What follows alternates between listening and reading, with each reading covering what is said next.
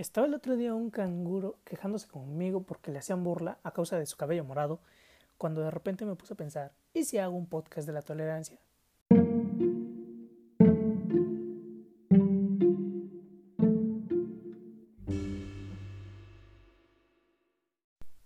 Hola, bienvenidos todos a este, el canal de su canguro morado favorito.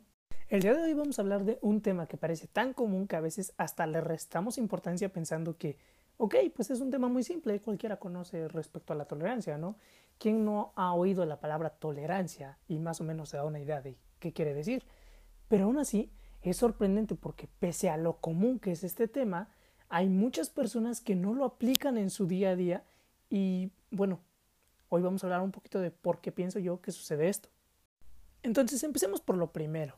Vamos a definir y tener más o menos todos un concepto similar de qué es la tolerancia. Según la RAE, la tolerancia es el respeto a las ideas, creencias o prácticas de los demás cuando son diferentes o contrarias a las propias. Esto es algo que se ha tratado desde la antigüedad y viéndolo de una forma un poco filosófica, eh, pues habla sobre las diferencias. Pero en sí, ¿qué es la diferencia? La diferencia es una cualidad o una característica que incluso es circunstancial o inherente a la naturaleza y a la vida misma, porque ya que hay diferencias, existen especies, diversidad, variedad, que deben ser vistas más como una riqueza inagotable y no tanto como algo para discriminar. Según la UNESCO, la tolerancia nos da armonía en las diferencias. Esto quiere decir que nos da posibilidades de poder resolver conflictos por medio de diálogos, charlas y de una forma pacífica solucionar problemas sin tener que recurrir a métodos más violentos. Eso es lo que nos diferencia a nosotros como seres racionales de otro tipo de animales. Podemos estar en desacuerdo con alguien o incluso puede desagradarnos, pero eso no significa que tengamos derecho para discriminar, avergonzar u ofender a esa persona. Tal como decía Voltaire, eh, no comparto tu opinión, pero daría mi vida por defender tu derecho a expresarla. Respecto a esta declaración se crearon dos tipos de mentalidad. Uno que pensaba que esto era idealista y que pues era algo difícil de alcanzar o incluso imposible, mientras que se crea la segunda mentalidad que es que en base a estos idealismos es que se pueden movilizar grandes masas y puede cambiar de verdad las cosas. Hay quienes piensan, con que tú solo cambies no pasa nada, necesitas ahora sí que amoldarte tú a lo que es la sociedad y no intentar amoldar la sociedad a lo correcto. Eso, a mi punto de vista, es algo equivocado.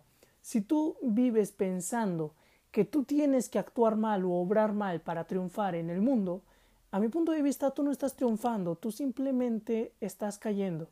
Decía el filósofo Rumi del siglo XIII, cuando el ser humano actúa con bajeza, cae por debajo de los animales, pues estos no tienen otra que actuar según sus instintos, ya que no tienen conciencia, mientras que cuando se supera a sí mismo y deja de lado sus diferencias y sus más bajos instintos, se sitúan aún por encima de los ángeles, ya que estos solo pueden ser perfectos, y de algún modo, al no poder fallar, estos carecen también un poco de valor.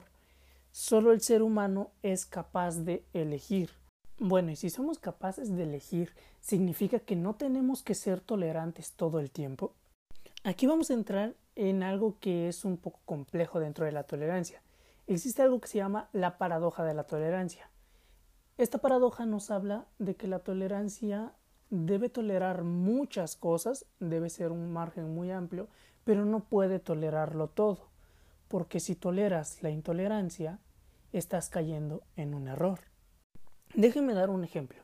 Los que creen en la Santísima Trinidad, en Dios o en alguna religión sin importar cuál sea, no pueden dar pruebas de que ellos tienen razón, pero por otro lado, el lado opositor de los no creyentes o ateos tampoco tienen pruebas de que ellos estén equivocados. Ahí es donde entra la tolerancia, cada uno tiene un punto de vista diferente, pero al no haber ninguna forma de demostrar que uno de los dos está en lo correcto y no ser algo perjudicial para ninguno de los dos, esto es un tema en el que tiene que aplicarse la tolerancia, pero por otro lado, una persona racista que realmente no tiene ninguna justificación para sus acciones o formas de tratar mal a otra persona, discriminándola solo por ser diferente, eso no es tolerable. Y aquí entra otra. Muchas personas confunden el ser tolerante con la indiferencia. que en realidad el filósofo Aurelio Artega la manejaba como la falsa tolerancia. El concepto de tolerancia solo tiene sentido si lo dividimos en lo que es tolerable y lo que es intolerable. Si no, es una palabra que carece de valor. ¿Cuál es el problema principal de soportar la intolerancia? Cuando las personas soportan cosas que deberían ser intolerables, también están dando pie a que estas acciones se sigan llevando a cabo. Hay un dicho aquí en México que dice tanto peca el que mata a la vaca como el que le agarra la pata. ¿Qué quiere decir esto? Que el soportar acciones intolerables de alguna u otra forma te hace cómplice de dichas acciones. Hay pequeñas acciones que pueden parecer incluso insignificantes, pero simplemente no deberían ser toleradas. El hecho de el racismo, la xenofobia, homofobia y muchas otras acciones que se dan de forma a mayor o menor escala en el día a día, deberían ser acciones que poco a poco se deberían ir erradicando de la mentalidad de las personas. El problema de por qué es tan difícil tratar sobre tolerancia, intolerancia y todos estos temas es porque, como mencioné al principio, es un tema que suena muy común, suena tan simple que la gente cree que ya los lleva a cabo en su día a día, cuando muchas veces no es así y ni siquiera se están dando cuenta de que actúan de una forma intolerante. Entonces, ¿cómo puede hacer una persona para cambiar estos hábitos que ha tenido durante tantos años? Porque a final de cuentas estos son hábitos, nadie nace siendo tolerante, la tolerancia es algo que se aprende, es algo que se lleva a cabo en el día a día y que se tiene que estar practicando constantemente porque si no, simplemente es muy difícil que uno se dé cuenta cuando está siendo intolerante o cuando simplemente está actuando de una forma indebida. Realmente hay muchas formas para tratar este tema. Una de las más simples es el acercamiento. Este lo podemos dividir en tres pasos que se ocupan normalmente eh, dentro de la psicología. Claro, vamos a abarcarlo todo muy a grosso modo porque pues si quieres una opinión más especializada, eh, yo recomendaría que pues vayas con un experto, ¿no? Pero bueno, dentro de esta se divide en tres partes, como dije, la confrontación, la aclaración y la interpretación. La confrontación se trata de hacer a que la persona descubra o se dé cuenta de determinadas conductas o palabras que simplemente no se percata normalmente. Puedes pedirle ayuda a un amigo, a algún familiar, a alguien de confianza cercano, que si alguna vez te ha visto o te ha escuchado actuar de forma intolerante, que te lo diga o que la próxima vez que esa persona te vea actuar de esa forma, simplemente que te lo recalque. En sí, este primer paso, que es la confrontación, no se trata de descubrir nada nuevo dentro de una persona, simplemente se trata de reflexionar un poquito y que la misma persona se dé cuenta de cuando actúa de forma incorrecta, digamos, dado que la terapia pues simplemente consiste en la percepción. Ojo, si tú no quieres hablar de esto con nadie, no te preocupes, tú mismo puedes hacer el ejercicio. Simplemente intenta estar al pendiente de lo que dices o cuando hablas, intenta analizar un poquito el cómo manejas las situaciones que pueden llamarse polémicas. Ahora, después de la confrontación entra la aclaración. La aclaración, como su nombre lo dice, lo único que busca es dar a entender mejor el por qué suceden o se dan dichos actos. Una vez que sabes que cometes un acto, simplemente te pones a analizar el por qué lo haces, qué es lo que te lleva a cometer dicha acción. Por último, pero no menos importante, es la interpretación. Para esta sí vas a requerir de un tercero.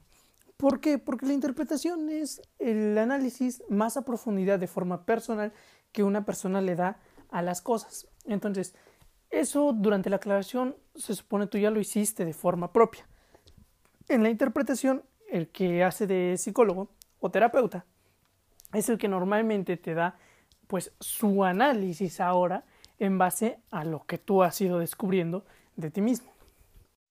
Una vez dicho este pequeño ejemplo de cómo hacer un autoanálisis para descubrir si en alguna ocasión te portas de forma intolerante y ni siquiera te habías dado cuenta, pues solo queda aclarar y decir que la intolerancia ha sido la causante de confrontaciones, conflictos, violencia, guerras e injusticias a lo largo de la historia de la humanidad.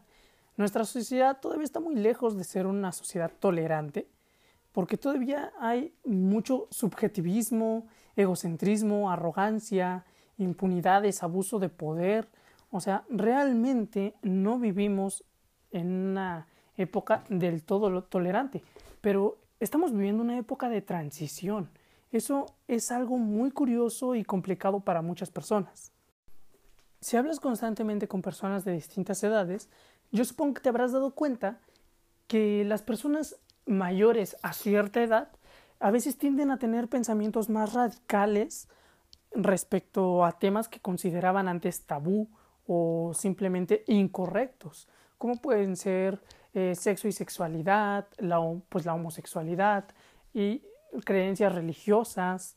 Estas personas creen que tienen el conocimiento absoluto respecto al tema y por eso es que pueden opinar qué está bien y qué está mal sin dar pie a un debate, discusión y eso hace que algunos caigan en intolerancia, mientras que generaciones más jóvenes lo ven ya no solo como que no está mal, sino como que es algo normal. A eso es a lo que yo llamo que estamos en una época de transición. El cambio colectivo de mentalidad está causando grandes conflictos porque realmente todavía vivimos en una época en la que siguen gobernando personas que muchas veces tienen este pensamiento atrasado o anticuado de que sus ideologías eran mejores, pero no siempre es cierto y esto se ve en muchos aspectos, o sea, no solo en temas sociales, sino también puede verse en temas como la energía y producción de la misma. Hasta la fecha, la mayoría de países hacen uso de combustibles tipo petróleo y de en general están intentando implementar sistemas como paneles solares, energía eólica, cuando rechazan totalmente lo que es la energía nuclear, aún a sabiendas eh, por muchos estudios que la energía nuclear es la energía más limpia que existe hasta la fecha, ya que pese a lo mucho que se ha criticado esta energía por pues la verdad se ha satanizado demasiado. Simplemente está muy mal vista y si tú le mencionas a alguien que la energía nuclear es mucho mejor que la energía solar o la energía eólica, probablemente te tache de loco. Pero bueno, en este podcast no estamos para hablar de eso, ya hablaré de eso en un futuro podcast, en el cual también hablaré de los reactores chiapanecos a base de plátanos y de cómo se construirá el mundo en un futuro de momento, yo creo que eso es todo por el, pues, el podcast de hoy. Eh, realmente este fue un podcast mucho más corto, según yo, pero también era más como dar a conocer un punto de vista, una aclaración. Y ya en futuros podcasts me adentraré en otros temas que podrán ser más largos o un poquito más complejos en la tolerancia. Yo creo que no hay mucho que debatir. Eh, las personas tienen que ser tolerantes pero no tienen que aguantarlo todo. Las personas no tienen que tolerar la intolerancia. Entonces, espero que este podcast te haya servido para darte una idea de qué es la tolerancia. Si te gustó, pues compártelo y nos vemos pronto en un próximo podcast. Se despide tu canguro morado favorito y hasta la próxima.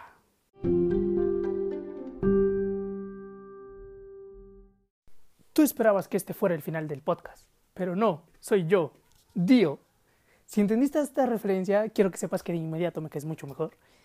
Y pues bueno, estaba pensando que voy a hablar al final de los podcasts, para quienes quieran, acerca de Cangurolandia y de la historia que vamos a ir construyendo todos juntos como comunidad para llegar hasta esta sociedad utópica regida por canguros y otras especies, en donde, por cierto, hoy les voy a hablar de los cientifigorilas.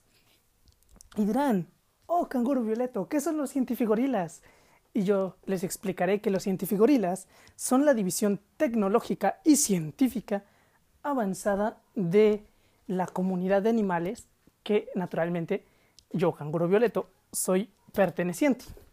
Ahora, de los cientifigorilas se puede aprender muchas cosas y ellos en la sociedad utópica que crearemos algún día, harán nanorobots a base de coco y crearán un montón de cosas, igual que seguirán en los pasos de los chiapanecos y los reactores de plátano para crear energía nuclear a base de potasio 40 que se encuentra en plátanos. Y recuerden, si el plátano está azul tiene efecto Chernobyl y no se lo coman. Pero bueno, eh, de momento solamente les dejaré que los gorilas son la división más inteligente que existe dentro del mundo animal, junto con otras divisiones que iré diciéndoles en un futuro. Hasta aquí llega este breve anuncio de lo que es So Wars. No, aún no me decido cómo lo llamo, pero después les contaré de lo que estuve platicando el otro día con una persona muy importante para mí y cómo le conté la historia casi del fin del mundo a base de una pelea entre animales y alienígenas. Si les interesa saber más, pues en futuros podcasts, igual que en este, añadiré al final partes de la historia. Pero tengo que organizarme para ir poco a poco implementándolos más como una historia y no tanto como datos curiosos.